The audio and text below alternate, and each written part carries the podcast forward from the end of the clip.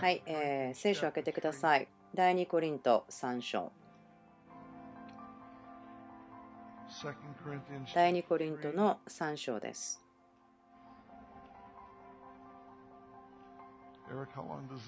エリックさん、今日の朝の礼拝は何時まででしょうか？はい、12時15分ですね。今、後ろの方に私があとどれぐらい話せるかというののために時計をつけました。なぜならば、時間が変わったので、その終わる時間忘れてしまって、ちょっと長く喋ってしまうんですね。でももうちょっと大きい時計があったらいいです。そしてその時間になったら、全体のところが開いて出てくるような、それが私を飲み込んでしまえるような。第2コリント3章。先週の日曜日に、私は栄光ということの話をしました。私がすごく好きなテーマです。私はこの話によく戻ってきます。それは私はこう信じています。私たちのデスタニーというのが栄光の中で生きるということだと思うんです。聖書は言ってますよね。その栄光に足りないものになった。ということは、その最初の計画というのは、全ての人類が栄光の中に生きるのではないかということ。そして臨在、栄光というのは、表されたイエスの臨在ということ。そしてそれは何か場所とか領域とかアトモスフィア。あなたと私がそのために生まれたという場所があるんです。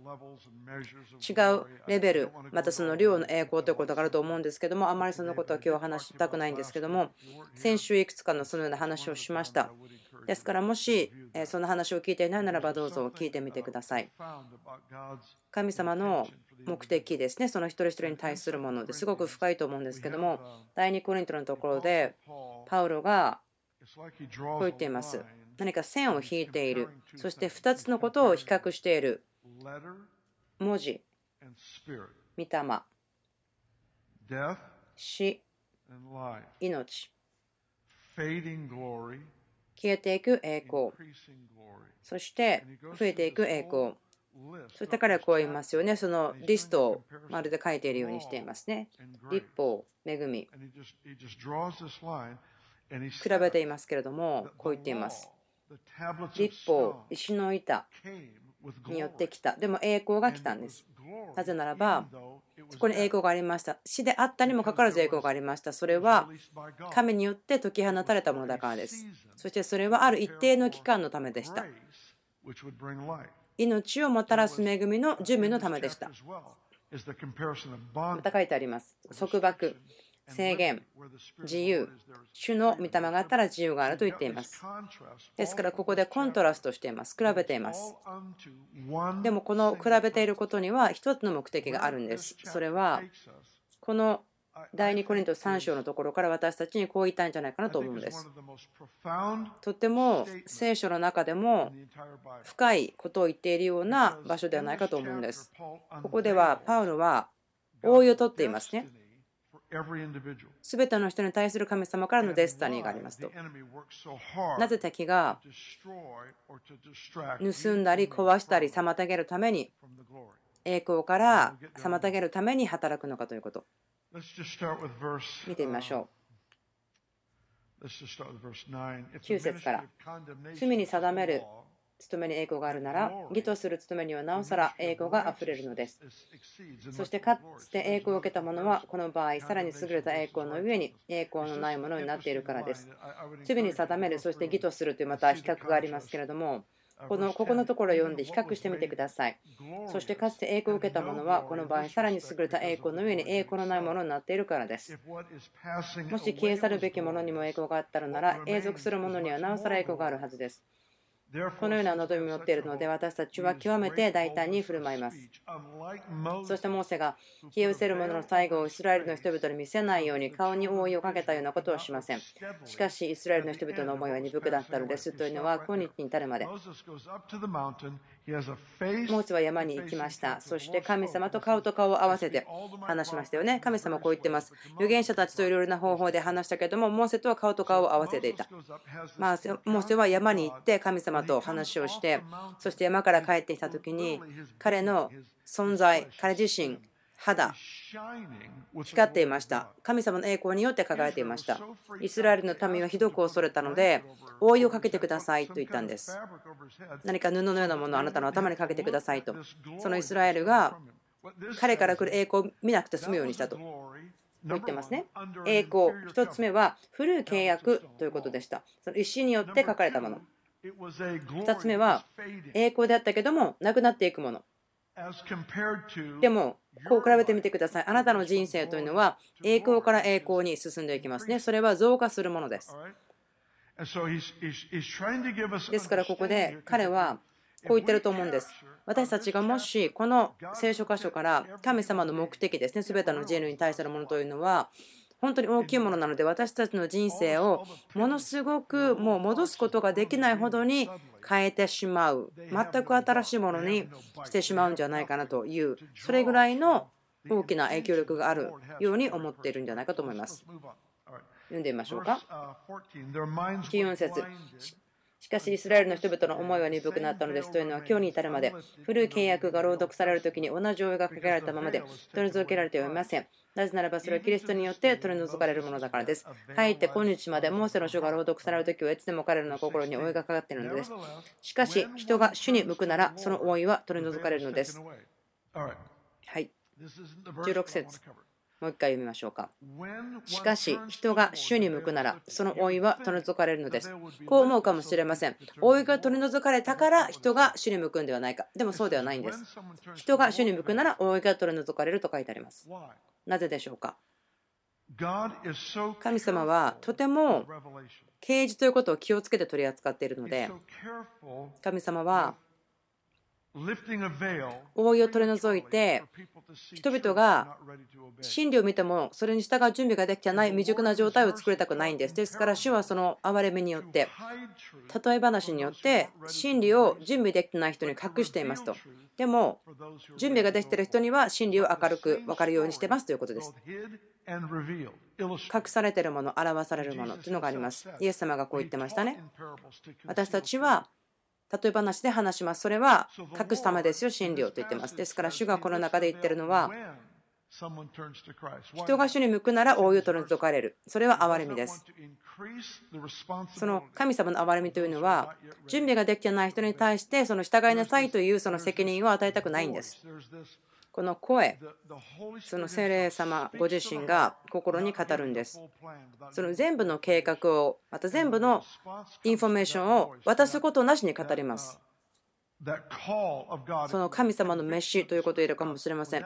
聖霊からの確信かもしれません。人が受け取って、主に向いた時に覆いが取り去られて、そこからストーリーが始まります。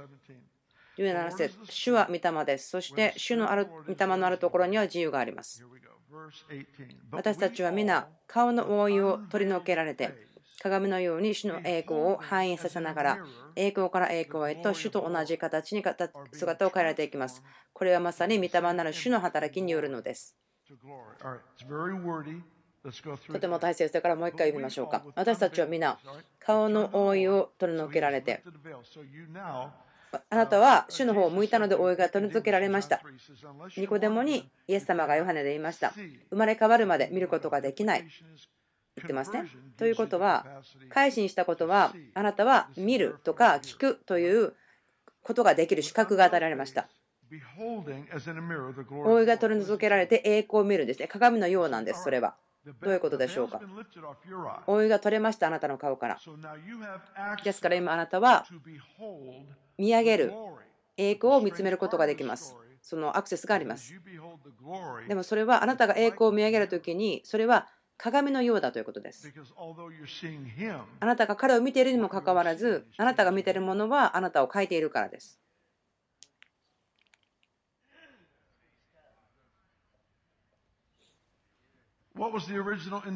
最初の目的は何だったんでしょうか？その栄光というもの、その罪によって足りなくなってしまいました、私たちは。その栄光の領域、臨在。イエス様の表された臨在の栄光。それがモーセの上に現れていた。それはでも、劣っている契約の時ではあったけれども、それは予言的な先駆けのようなものでした。それは新しい契約における信者のその先駆けのようなものでした。あなたは増加するものの一部です。消えていくものではなくて増加するものの一部です。その内省的になるということはどういうことだと思いますか？その敵は私たちを内側を見させようとしますけれどもそれをすることによって私たちが主を見なくなるんです。フィードバックってありますね。あのハウリング、ハウっちゃうというようなことも言いますけども、マイクによってスピーカーが出て、またそこにスピーカーが入ってしまうんですね。その大きな音を出すんですけども、それが内省的というようなものだと思うんです。内側に入ってしまうので、同じものをリサイクルしてしまうということ。このことはどうでしょうか？恐れ、焦り。敵はいつもこの問題、この課題、このことに対していつも見せようとしますよね。何ででしょうか？それが何であっても。それはあなたの目がここで見上げないようにするためです。見上げると私たちはそのためにでも作られています。見上げるために作られているんです。あなたの改心、イエス様を信じたということがもういつでも入れますよというパスをあなたに与えたんです。見るために。心を沈めて神様の方を向いてそして神様が何をするか見るんです。そうすると何かが起こります。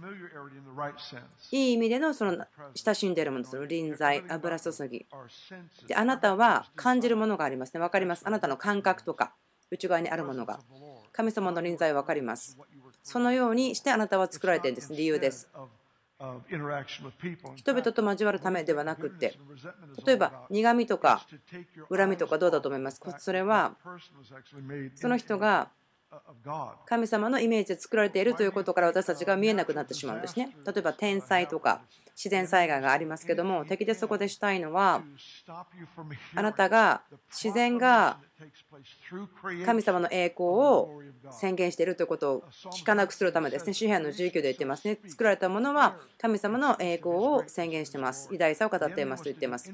敵はそれらを妨げたいんですね。あなたが聞くことを。その神学、栄光、神の栄光という神学だけではなくて、実際にそれを経験する、そしてそれによって変えられることというのを妨げたいと思っています。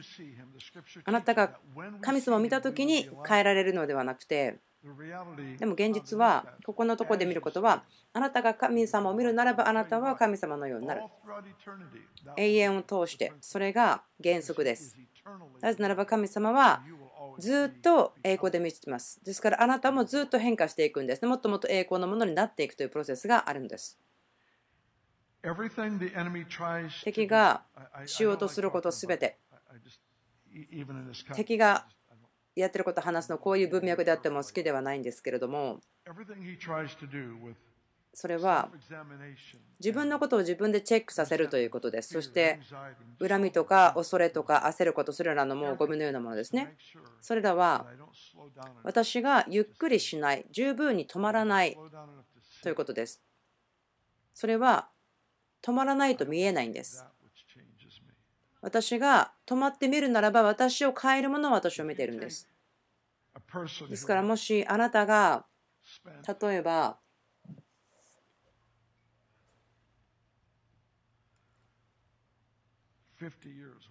50年間死と共に歩いたという人いたとします。でもその人が経験した栄光というものがなんかこう日曜日の朝の聖書の聖歌を歌うところの一番最後だけっていう人ならば新しい信者の人が毎日臨在の中で時間を過ごしますよというふうにして1年ぐらい過ごしたとするでしょう。そうするとそちらの人の方が大きな変革をしているということを見ることができるでしょう。なぜならばそれは長くキリストを告白している年ではなくて臨在の中栄光の中で過ごす時間です。栄光の中に変革の力があります。ルース・ヘフニンさんという方がいますけれども、今、素晴らしい、もっと素晴らしいですね、天にいますから、本当に驚くような人でした。多分私は彼女が亡くなる1年ぐらい前にやっと会うことができましたけれども、彼女のすごく驚くところは、この臨在とか栄光そのことをすごく持っていた方ですね。とても耳の調子が合っていました。とてもよくチューニングされていました、神の臨在に対して。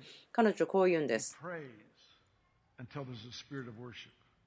礼拝の霊が来るまで賛美するんです。そして英語が来るまで礼拝するんですというんですね。それをマニファクチャーすることはできますね。神様いつも準備できてますから。でも汗、働きによって得るものではなくて、その委ねることによってのみ得ることができるものです。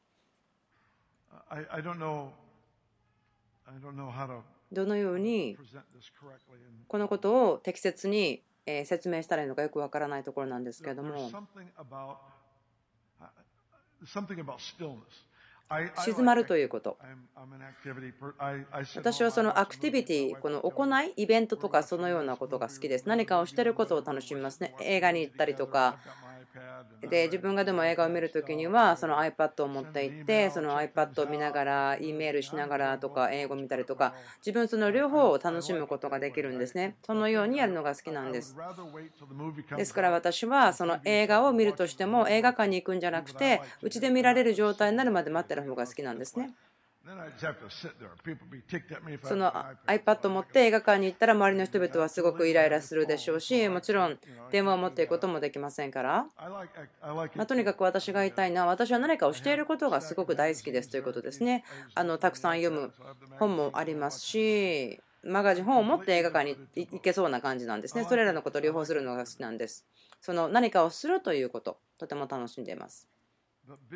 でもこの忙しさということは栄光の敵です。なぜならば、ある事柄はアクティビティによって見つけることはできないんです。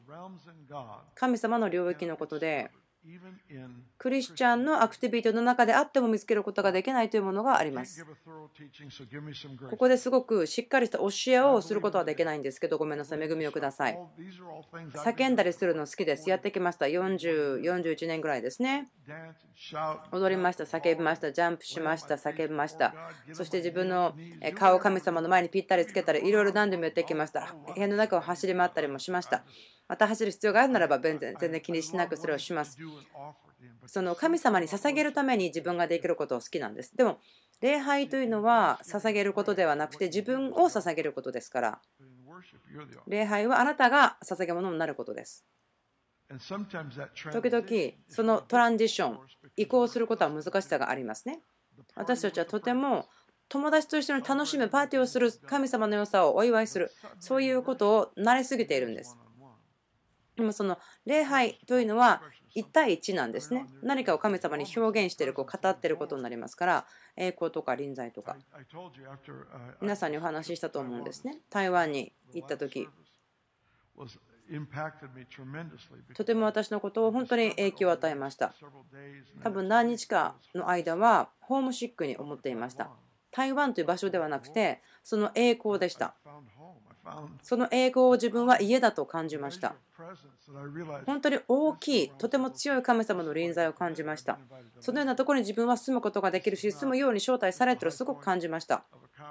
私たちのカンファレンスのハイポイントだったんですけども、でもそれは私たちの天の父によって信者たちが集まる場所としてデザインされていました。受け取る場所としてデザインされていました。そしてこれは何か考え方とか教えではないんです。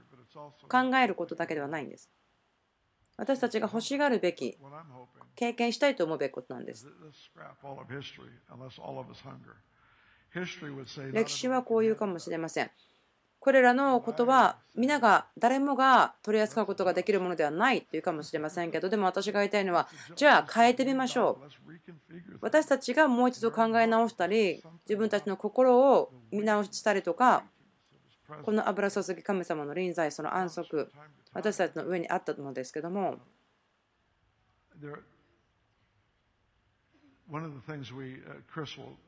クリスさんがよく言うんですね。私たちの新しい人々がベテル教会にこう入ってくるときに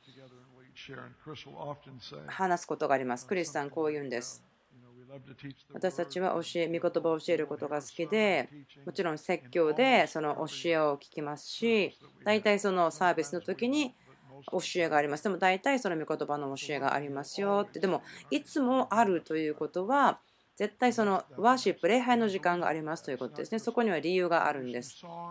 歌を楽しむだけではなくて、もちろんそのミュージシャンの方たちが何かをするチャンスがあるだけではなくてですね、神様に出会うという特権です。えー、とあと時間どれぐらいありますでしょうかあと7分ですね。こう思ってみてください。あなたがお金持ちの人の家に入って100人ぐらいいるような大きな家、お家を歩いていって端っこまで見てそこにいてあなたが歩き回っていて「こんにちは」って言って「ああなたがご主人さんですね」と言って「こんだけの人を、ま、招いたんですね」と言うんですね。多くの教会そんな感じです。いるよということが分かる。でも個人的な深い交わりがない。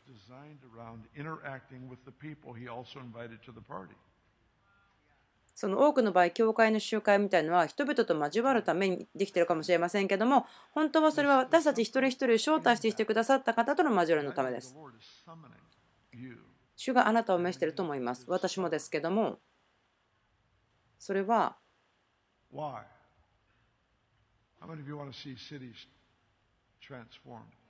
町が変革されるのを見たい方いますか？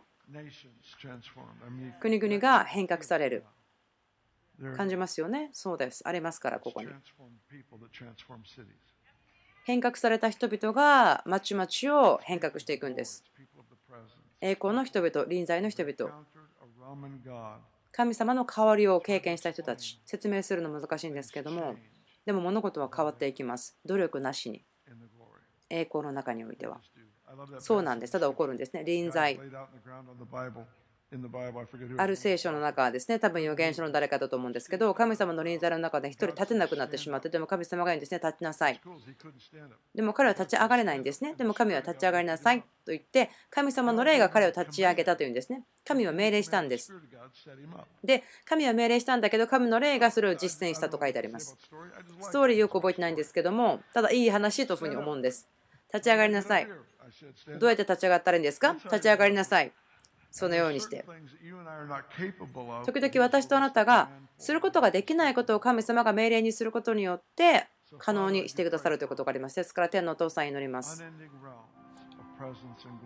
臨在と栄光終わることがないもの。私たちを家族としてそこに準備してくれています。見るため。気がついて発見するため。どこにあっても私たちがあなたの臨在を分かることができることそしてそれいつも私たちがあなたを見て鏡を見るようにして変えられていくように。なります。アメン